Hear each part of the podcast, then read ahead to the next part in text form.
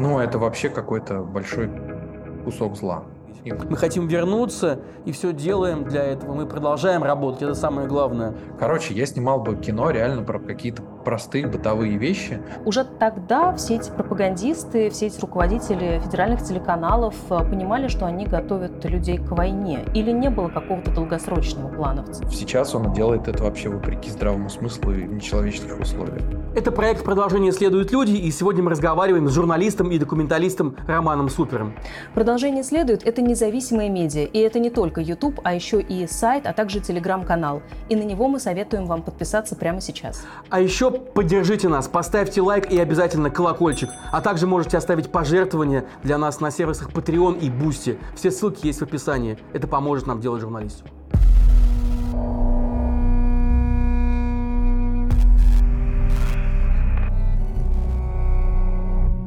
Ром, ты знаком со многими руководителями российских каналов и медиа в целом. Ты брал интервью у того же самого э, Константина Эрнста.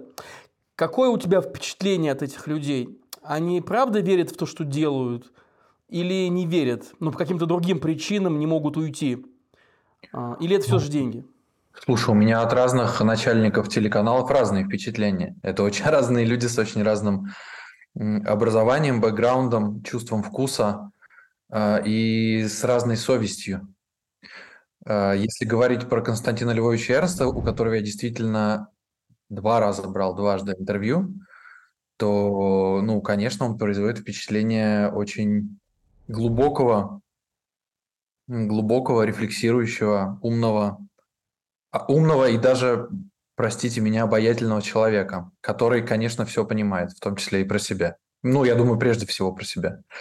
А если говорить, например, про теленачальников, так сказать, другой категории, типа там ребята с ВГТРК, а, которые возглавляют информационный канал или информационную службу, или дирекцию там продюсеров, ну там много разного уровня начальников, да, то это, конечно, в большей степени солдатики такие, которые выполняют просто приказ. Иногда просто свой, а, на всякий случай. И как бы с этими ребятами разговор, а, ну, долгий, тё, ламповый, теплый и, и интеллектуальный, он немыслим, он невозможен, потому что это другого сорта люди. Вот. А, эти вот с ВГТРК, я думаю, что даже, наверное, и не задумываются, верят они во что-то или нет. Они просто работу работают. Константин Львович мучается, но продолжает э, совершать, на мой взгляд, преступные действия. А мучиться? Зачем? Можно же не мучиться. Ну, ну, Я думаю, что нельзя. Мотивация? Было бы можно, наверное, бы он уже давно не мучился. Как-то я разговаривал с его коллегой на Первом канале, ну, таким коллегой, близким к телу. И, в общем, задал такой же вопрос. А чего Константин Львович просто не соскочит, ну и не проведет какой-то остаток своей жизни в, в том месте, которое он действительно любит, с теми людьми, которые, которых он действительно любит, занимаясь вещами, которые он действительно любит. Вот. Ответ был такой, это почти цитата. Ну, ты же понимаешь, что Константин Львович как бы оседлал много лет назад э, э, такую большую атомную бомбу, сидит на ней верхом, и э, ну, слезть с нее он уже не может. Вот. И закончится все это, скорее всего, в любом случае подрывом этой бомбы с той или с другой стороны. Но он как бы уже на ней, он уже не может, он уже на ней летит, вот, и просто как бы получает от этого процесса удовольствие в кавычках. Ну, не может он уйти. Я не знаю, просто, ну, в России же с таких должностей, ну, наверное, чиновничьих. Просто так не уходит. Ну, есть такая традиция ты, ну, как бы, если уйдешь, принесешь в жертву, там, в лучшем случае, карьеру, а вообще это может быть свою жизнь, здоровье и свободу. Я думаю, что это случай Константина Львовича Эрнста, который просто в тюрьму посадит. Или которому предъявит, э, ну, это и есть тюрьма, которому предъявит какие-то обвинения, там, справедливые или нет, экономического характера, как это произошло с его первым заместителем Файфманом, который, собственно, живет вне России ровно по этим причинам. А, сможет ли Константин Львович покинуть страну, я не уверен. И примет ли его какая-то страна сейчас уже, я не уверен. И эти люди всегда говорят, э, наверное, тоже ты слышал, если нет, то скажи, что если мы уйдем, то вместо нас придут на наше место придут другие, которые еще хуже будут делать, и там и вот тогда уж точно начнутся. А эту ровно эту мантру Константин Львович мне говорил в одном из двух интервью, которые я у него брал, когда мы общались про Листьева, и это была годовщина убийства Листьева. И, собственно, я Константину Львовичу, да, задаю вопрос тоже опять, чего вы там, чего вы как бы предаете ну, профессиональные идеалы и принципы вашего ближайшего друга, с которым вы начинали карьеру. Вот. А он говорит, что я вообще-то возглавил это, это все это хозяйство под названием Первый канал, э, как бы думая и и желая того, чтобы вот, э, вот этот прекрасный мир российского телевидения, созданный в том числе Листьевым, не был уничтожен мудаками, которые гораздо более страшные, чем сам Эрнст. Вот. Это был его ответ, да. Я думаю, что вот это мессианство, идея мессианства и, ну, на самом деле пагубная, конечно, она не чужда, в том числе и Эрнсту. Он думает, что если он с этой атомной бомбы слезет, то на нее залезет какой-нибудь э, вурдалак типа Красовского, и тогда вообще всем конец. Угу. Слушай, а там есть вообще вот идейные какие-то люди? А, ну, те, которые действительно верят в то, что они говорят. Ты описал несколько категорий. Это вот какие-то солдатики, такие mm. исполнители, да. Есть люди, которые мучаются, как Эрнст. А вот действительно такие, которые душой болеют за Россию, вот считают, что мы сейчас отстоим русский мир – Слушай, я честно скажу, я как бы не являюсь душеприказчиком а, российской пропаганды, и мне вот сложно сказать эти сорта говна, так сказать, разложить по разным полочкам с, как, с какой-то экспертизой. Вот. Я давно там не работаю и могу только там вспоминать, когда, когда я работал на российском телевидении, какие люди там были. А, и, ну вот могу смешной случай вспомнить. У нас, э, как, я, у меня был такой момент в биографии, темное пятно моей биографии. Я работал 8 или 9 месяцев на ВГТРК сам в 2008 году, когда случился кризис глобальный международный экономический, там куча проектов закрылась на телевидении, в том числе и те, в которых я работал. И я просто тупо за зарплату пошел э, работать в межпрограммку ВГТРК. Был такой период. И у нас там в межпрограммке э, работал режиссер один. Его звали Витя. Вот. И Витя, ну, режиссер, человек, который там монтажом занимается. Не нужно никакие смыслы формулировать. Вот. И мы как бы на в отделе с Сашей Уржановым я работал вместе. Мы были такой пятой колонной, которые пытались всячески издеваться хотя бы на уровне межпрограммки над повесткой федеральной, государственной. Ну, какие-то словечки нетипичные в телевизор протаскивать, какие-то слоганы придумывать смешные, типа там «кто знает, тот поймет» какие-то, ну, в общем, хулиганить пытались. И в частности, вот мы Вите принесли анонс про какое-то выступление Путина. И там был, была издевка, как показалось Вите, над Путиным. А, и Витя сказала, я не могу поставить, не могу смонтировать этот ролик, потому что у вас тут слоган дебильный, и он порочит а, значит, светлое имя нашего президента. Ну, буквально вот так произошло, карикатурно. Ну, какой-то режиссер Витя. Э, и мы такие, ну, понятно, зомбак. Ну, типа, реально верит в ту чушь, которой он занимается. А потом, через несколько лет после того, как мы с Сашей Уржановым уже уволились с ВКТРК, мы узнали судьбу этого Вити, э, в искренности которого мы были уверены. А Витя вышел замуж за немца, уехал в Берлин, э, отказался от российского гражданства и по гей-теме, значит, стал ну, немцем. Вот. и живет в Германии себе запросто. Поэтому, то есть, э, там, в какой-то момент я бы назвал Витю искренне убежденным зомбаком, но и был бы неправ. Поэтому я не знаю, ребята. Может быть, каждый второй сотрудник российского телевидения мечтает выйти замуж за немца и уехать жить в Германию, что, что скорее всего, является правдой. Это вот. сильная история просто. Да, Мне это кажется, одна из, на, на самом деле, точно. многих историй. Слушайте, э, я думаю, что глобально, вот глобально огромное большинство сотрудников госканалов не верит в ту херню, которой они занимаются. Я думаю, что это заложничество, я думаю, что это лень, я думаю, что это попытка идти по тропинке, которая кажется им легкой и понятной. Это зарплата стабильная, это теперь уже э, бронь от э, военкоматов и призыва это, ну, это, ну, как бы вот такая понятная жизнь. Да. Э, ты пять лет работал в программе «Неделя» с Марианой Максимовской. В августе 2014 года передачу закрыли, угу. в том числе из-за того, что вы рассказывали про начало э, войны в Украине, в Донбассе. Да. И про трагедию, и про, про, про трагедию малазийского Боинга, что тоже очень-очень важно, которая до сих пор, в общем, является э, такой главной болью для Путина. А вот расскажи, тогда, больше восьми лет, получается, назад, получается, тогда начал раскручиваться маховик пропаганды. И в чем это проявлялось, вот когда ты это свидетельствовал своими глазами?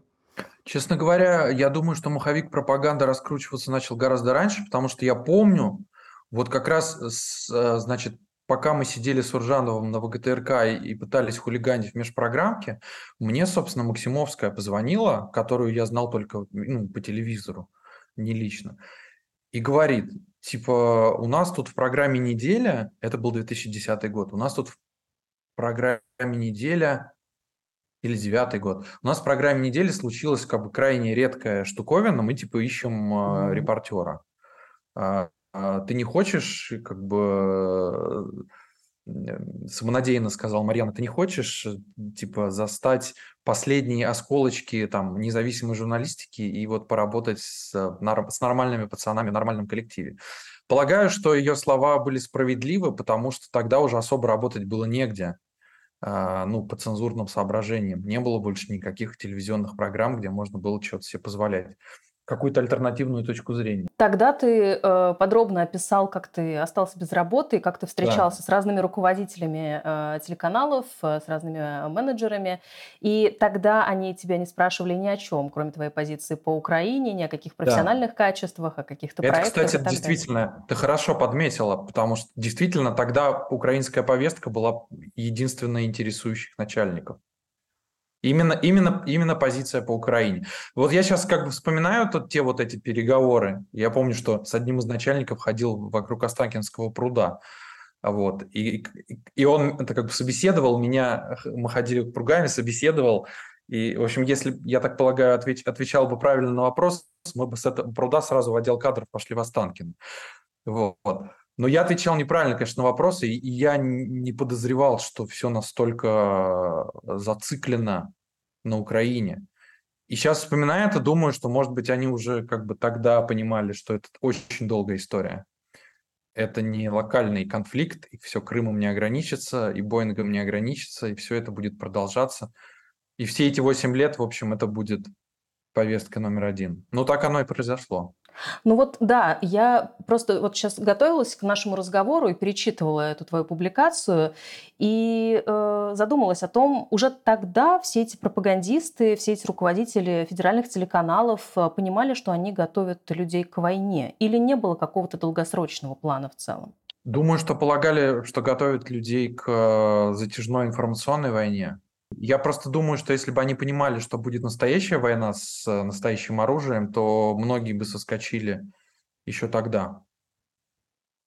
Ну, потому что многие эти теленачальники, они связывали свою жизнь с Западом и с квартирами, и, и счетами в банках, и учебой детей, и женами. И, ну, каждый второй так делал. Я знаю лично людей, которые сейчас потеряли или, или теряют прямо сейчас свои квартиры там в Юрмале, потому что им виды на жительство больше не продлевают. Ну вот это интересно. Вот слушай, а как, ну да, действительно, а как они могут продолжать тогда э, все это делать, если вся их жизнь и жизнь их э, родственников, да, она в том числе находится, ну извини, не вся, да, но существенная часть их жизни находится на Западе и безопасность, комфорт, то есть это какие-то главные вещи. А сейчас уже поздно соскакивать, сейчас и не имеет смысла уже. Все равно их уже в Юрмаловых квартиры не пустят, им, им уже ВНЖ не дадут, а вовремя соскочить они не успели. А вот как ты оцениваешь момент организации какой-то, да, э, э, какого-то несогласия, какого-то сопротивления, пусть даже на уровне, там, не знаю, фиги в кармане, какой-то итальянской забастовки такой тихой. Э, вот помнишь, как это было в Минске, например? Ну, в Минске было громко в 2020 году, там просто люди уходили, объявляли забастовку, отказывались работать на режим Лукашенко. У нас чего не хватает в нашем медиасообществе, в телевизионном, да, для такого рода акций? А это же не одним днем случилось. Нормальные люди с телеку, способные к таким акциям, уходили, собственно, с там ну, уже десятилетиями покидали телевидение. То есть они строили свою жизнь по-другому, они придумывали себя заново, находили другие профессии. Они переставали работать в телеке. Ну, как бы дегради- деградация кадровая происходила не неделю и не два, а угу. происходило это долго. И, ну, собственно, вот контингент такой, он не, не, не будет этим заниматься этой ерундой. Ну, с 24 февраля я внимательно следил там за телеком, и ну, вот последние люди, которые способны на э, такого рода забастовки и которые не готовы обслуживать войну, они просто ушли. Ну, последние несколько сотен человек были там от, от, от Жанны Агалаковой до редакторов и гримеров, которые этим занимались. Ну, вот они ушли. А все, как бы там теперь выжженное поле вообще. Там ребята, которые по-другому живут, с другими ценностями. Некому бастовать. Ну и Красовский тоже ведь не не это вообще отдельная история. Это вообще да. отдельная история. Я не знаю, мне кажется, она ее с насколько так не поговоришь про нее. Мне кажется, Антон Красовский это психиатрическая долгая песня. Он э, мстит сам себе, я думаю. Я думаю, что он очень зол на нас какие-то собственные неудачи, на какие-то э, собственные потери, на, на собственное поведение в разных ситуациях, на то, что он э, умудрился по -по попортить отношения ну, вообще со всем своим кругом, и как бы он транслирует презрение и злость, и ненависть каждую секунду своего публичного появления, где бы то ни было. Но на самом деле он говорит о себе. Угу. Я думаю, так. Про... А как бы вот эта армия редакторов с ВКТРК, нет, это, это совсем про другое. Это, ну, это просто про свою, про, про, свою малень, про свою маленькую жизнь, которую, из которой очень страшно выбираться. А ты Давай. снял фильм про академика э, Сахарова, создателя водородной бомбы, правозащитника, обладателя Нобелевской премии мира, который говорил, что ядерную войну невозможно выиграть. Стенд с газетами 7 августа. На Хиросиму сбросили атомную бомбу. Тебя это злит? Пугает? Меня это поражает. И угу. а, вот еще одна цитата из Сахарова. «Сильные истинные чувства людей, ненависть к войне и гордость за то, что совершено на войне, ныне часто эксплуатируются официальной пропагандой, просто потому, что больше нечего эксплуатировать». Это... Об этом он говорил после Второй мировой. Как ты думаешь, какие чувства россиян эксплуатирует нынешняя пропаганда? Ну вот, все это эксплуатирует, все, о чем Сахаров говорил. Мне вообще удивительно, как это кино вышло такой сложный момент, прям в преддверии войны, в платформу, интернет-платформу. Потому что все, ну, как бы кино состоит полностью из, из цитат Сахарова, там нету придуманных там никаких сценарных приемов, это все там два часа, по сути, монолога Сахарова, реального, настоящего. Все, что там произносится, это произносит Сахаров. И, и все, что Сахаров в середине прошлого века и чуть позже транслировал, Э, сначала западным корреспондентам, потом и своим, отечественным, это все про сегодняшний день. Абсолютно. Может быть, даже сейчас еще более мрачная картина рисуется. Ну, пропаганда работает э, по тем же самым лекалам, по которым работал тогда. Кругом враги, превентивные удары. Если мы сейчас не нападем, нападут на нас. Пятые колонны, предатели. Нельзя сомневаться. Любое альтернативное мнение – это попытка разрушить самоидентификацию и независимость страны и государства нашего. Ну, просто повторение одного и того же. Я вот сегодня написал пост, вспомнил э, о том, что ровно пять лет назад, в этот день, сегодня, э, в московской подземке был пущен поезд который назывался «Россия, устремленная в будущее». И поезд этот пустили по кольцевой линии. Вот. Я думаю, что это довольно точно описывает а, то, в какой стране мы живем. Ну, вернее, теперь уже не мы. А есть ли сейчас, по-твоему, фигуры, сопоставимые с Сахаровым, чьи действия и слова могли бы влиять, оказывать такое же сильное влияние? Слушай, ладно с Сахаровым. Сахаровы рождаются раз в тысячу лет такие ребята. Страшнее, на мой взгляд, что нету фигуры, сопоставимой с э, Михаилом Сергеевичем Горбачевым, который Сахарова из ссылки вытащил за шкирку и вернул обратно в Москву. Вот это меня по-настоящему расстраивает. Великих ученых, ну, как бы их сложно прогнозировать и придумывать. А вот политик, который мог бы развернуть эту махину, ну, хоть как-то, что-то что-то нету. Вот ты говоришь про тех, кто внутри системы находится. Угу, Но да, есть да. ведь внесистемные, которые пошли в тюрьму и сели. Навальный, Яшин. А внутри системы мы видим какую-то отрицательную селекцию, когда даже те люди, которые, казалось, мыслят не так кровожадно, даже они молчат. Да.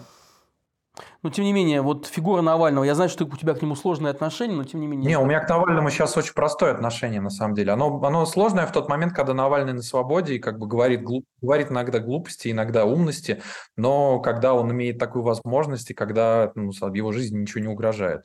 Когда, слушай, он уже который раз в ШИЗО за просто так уходит, и непонятно, выйдет он из, из этого ШИЗО на этот раз или останется там навсегда гнить, то я как-то не очень понимаю, имею ли моральное право относиться к нему как-то скептически.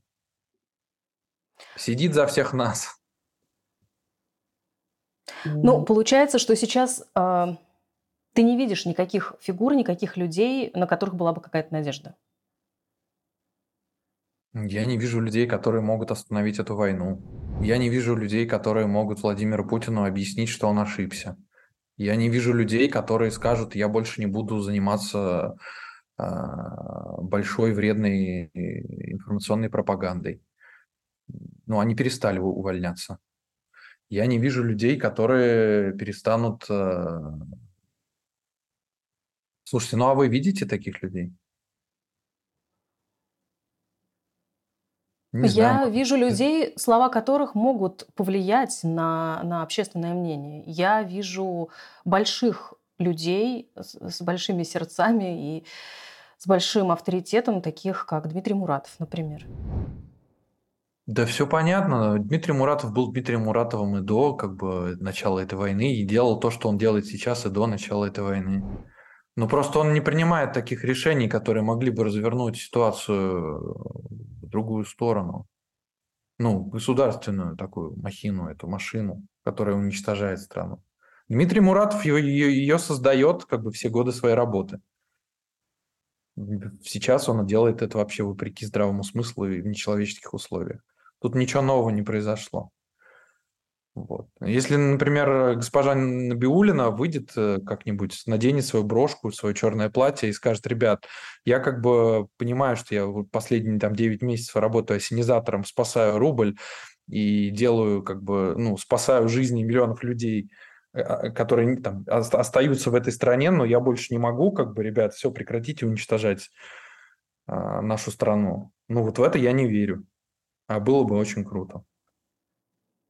А такие фигуры, как э, Мишустин и Собянин, ну, знаешь, есть такие догадки, слухи, что вот теоретически mm. они, они менее кровожадные всех кровожадных людей, которые окружают Путина. Может быть, они могли бы как-то повлиять, и вроде как даже нам какие-то политологи об этом говорили. Могли что бы повлиять, повлияли бы. Я думаю, конечно, что они менее кровожадные, я думаю, что они ну, находятся в другом лагере политическом. Не, не ястребы, а какие-то более умеренные все-таки технократы. Вот. Ну, могли бы повлиять, повлияли бы, но что-то не влияют. Ну, слушай, я думаю, что это все вписывается, как и с Константином Эрстом, в глобальную заложническую систему, когда ты вынужден оставаться на своем месте а, и делать то, что ты делаешь.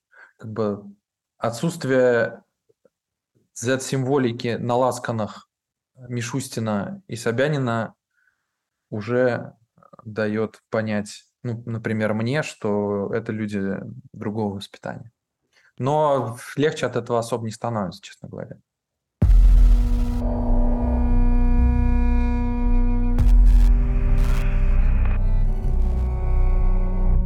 Слушай, вот иммигрантская журналистика.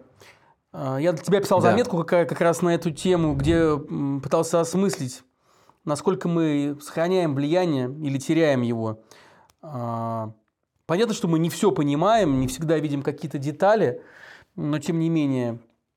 Хотя есть даже коллеги, которые нам тыкают, что мы потеряли ощущение реальности в нашей стране и даже не можем рассуждать, не имеем морального права давать какие-то оценки, а, что, в общем-то, слышать довольно, довольно тяжело. Но, тем не менее, у тебя нет ощущения, что а, жизнь в России, она уже как бы не принадлежит нам, и что мы уже, и, а, в общем-то, отсоединились от нее.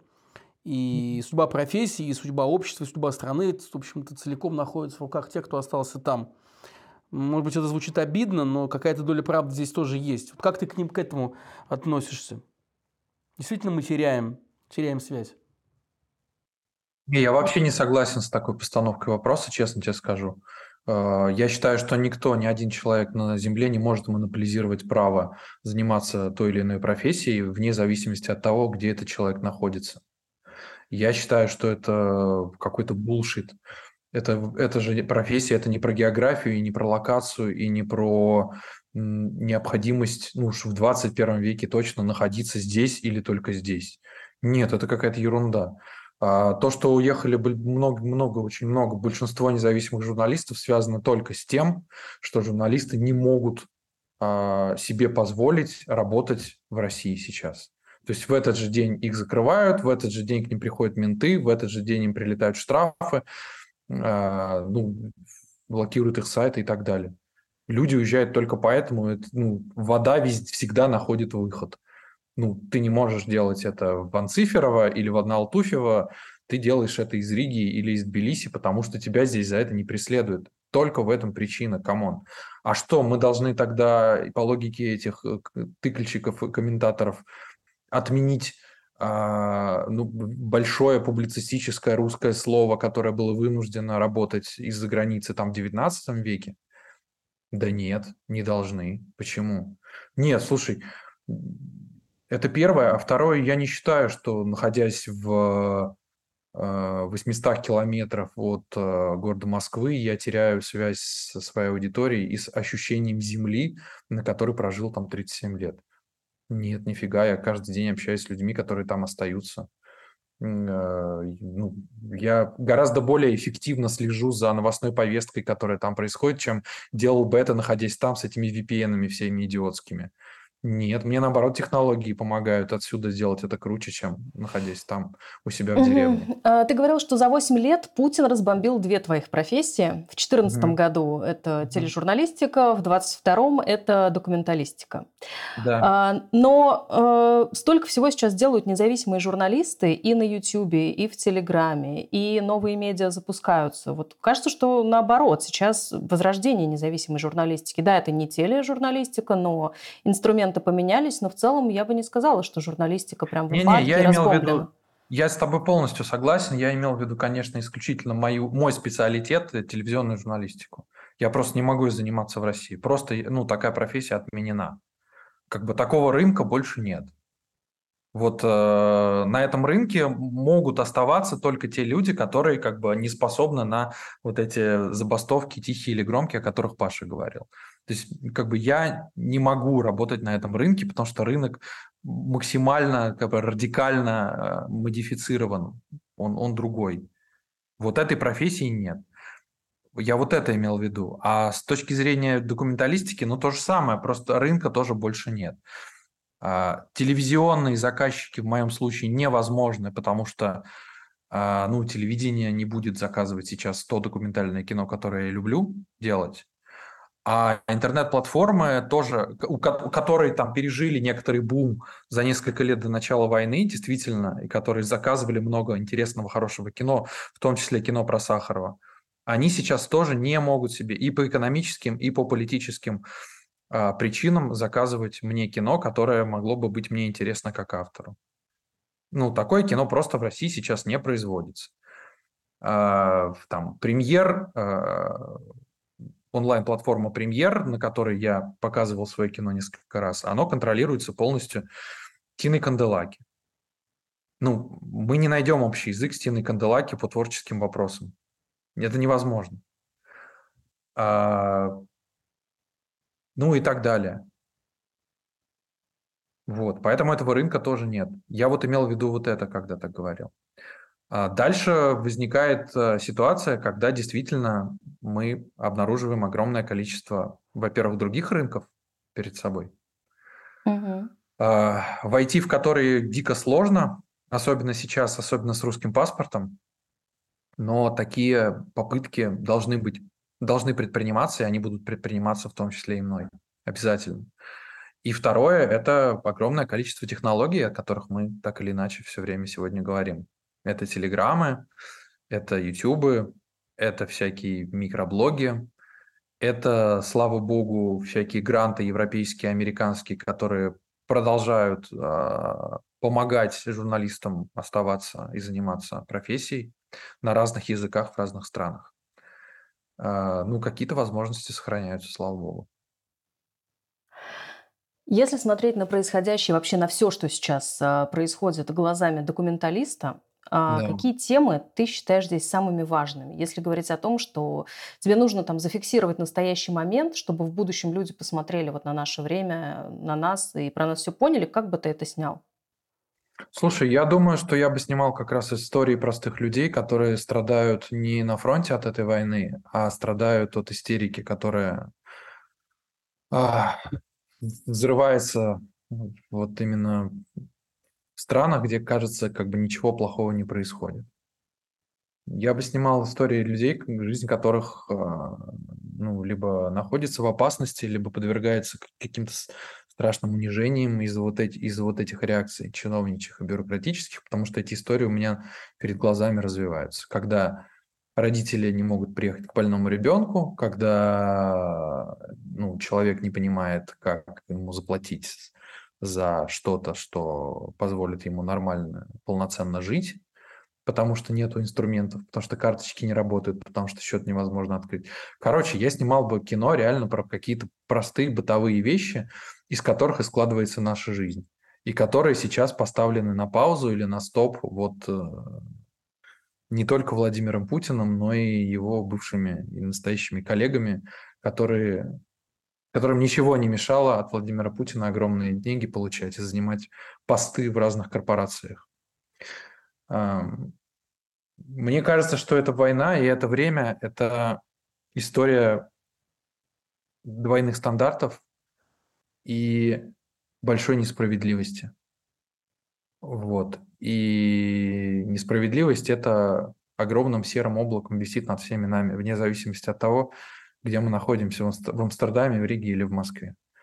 Ну, это вообще какой-то большой кусок зла. И мы стали его жертвами. Вот. Я бы снимал кино, наверное, какое-то такое. Как война распространяется за пределы ну, фронта. Твой телеграм-канал, а, почти на 100 тысяч подписчиков. Как раз ты там публикуешь сообщения и письма читателей, простых людей в том числе. Что mm. из того, что тебе присылали за последние месяцы, а, запало лично тебе больше всего? Мне написал человек недавно, который... Он закончил журфак МГУ, но я его не знал на журфаке, когда учился. Он мне написал свою историю как он ушел из профессии журналистской и стал заниматься бизнесами разными.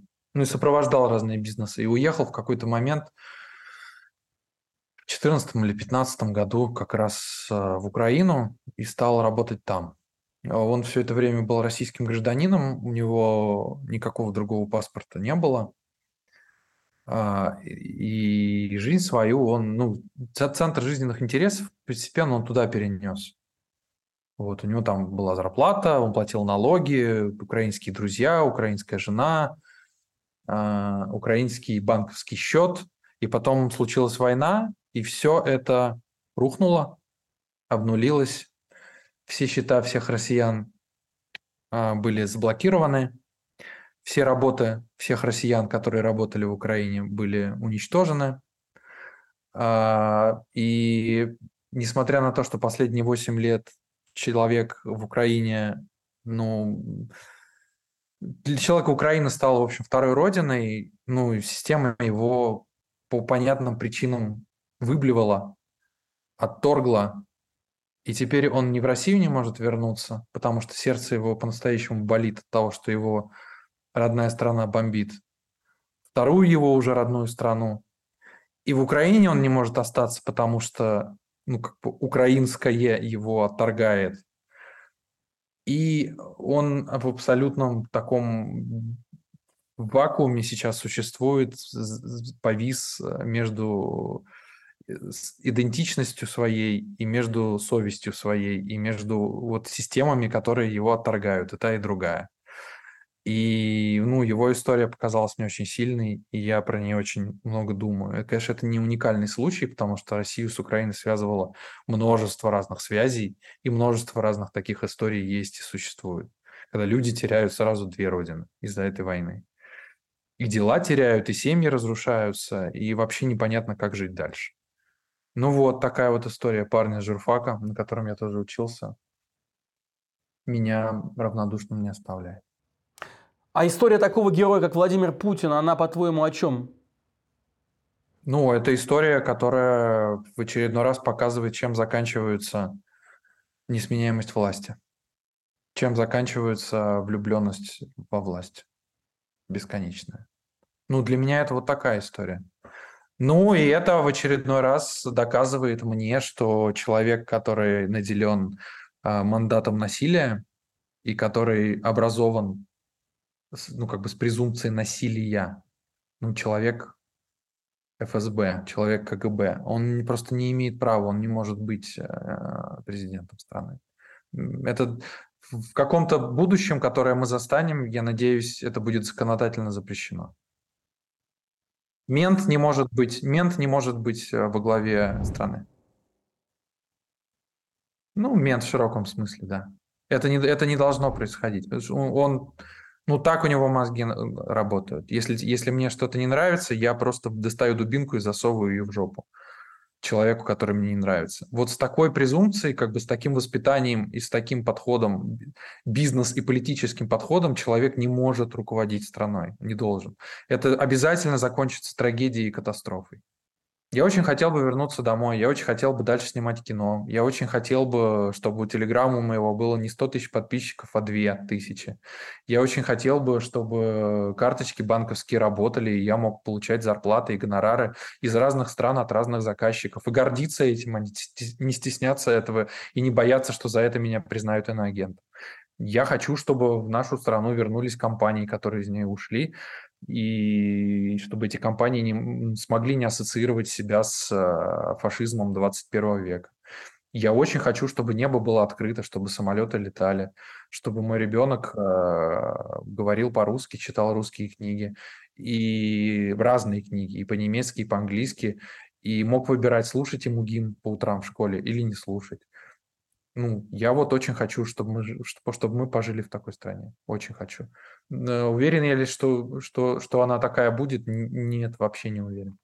В а, первые дни войны ты написал, передайте Владимиру Владимировичу, что он страну потерял. Но вот э, спустя несколько месяцев есть такое ощущение, что страну все-таки потеряли пока мы, а не Владимир Владимирович. Да, сейчас так.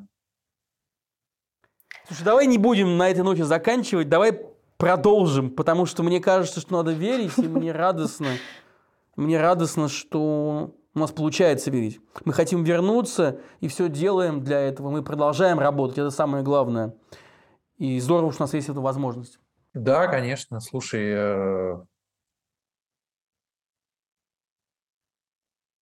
я считаю, что мы должны работать обязательно. Я считаю, что я считаю, что мы уехали для того, чтобы вернуться. Потому что если бы мы уехали и просто начали делать какие-то другие дела, маленькие, тихие, которые незаметны, которые тебя безопасность, безопасное положение ставят, и твоих родителей, которые там остаются, это было бы плохим вариантом. Ну, потому что, мне кажется, пришло время, как бы, ну, вот ты сказал, что слова имеют ценность. Слова имеют очень большую ценность и надо их произносить вслух сейчас. Давайте это делать. Да, пока у нас есть возможности, пока у нас есть каналы, по которым мы можем доставлять информацию. Давайте продолжать это делать. Э, ну и хочется как раз воспользоваться моментом рассказать, что у нас не только есть YouTube-канал, у нас есть Telegram, на который вы можете подписаться и получать там новости, получать там сообщения. Мы выпускаем материалы, мы выпускаем тексты э, на нашем сайте, и в Телеграме вы можете находить ссылки и короткие анонсы об этом. Пожалуйста, э, подписывайтесь на Телеграм и заходите на наш сайт. Он называется проследует.медиа. И а тебе, Рома, спасибо. Спасибо, дорогой. Было очень приятно и радостно с тобой поговорить. Я желаю успеха э, тебе и, и всем нам, нам с Наташей. Надеюсь, все будет круто, мы э, сможем победить, э, победить это зло. Э, спасибо. И вернемся домой. Спасибо большое. Пока. Пока-пока. Пока. -пока. Пока.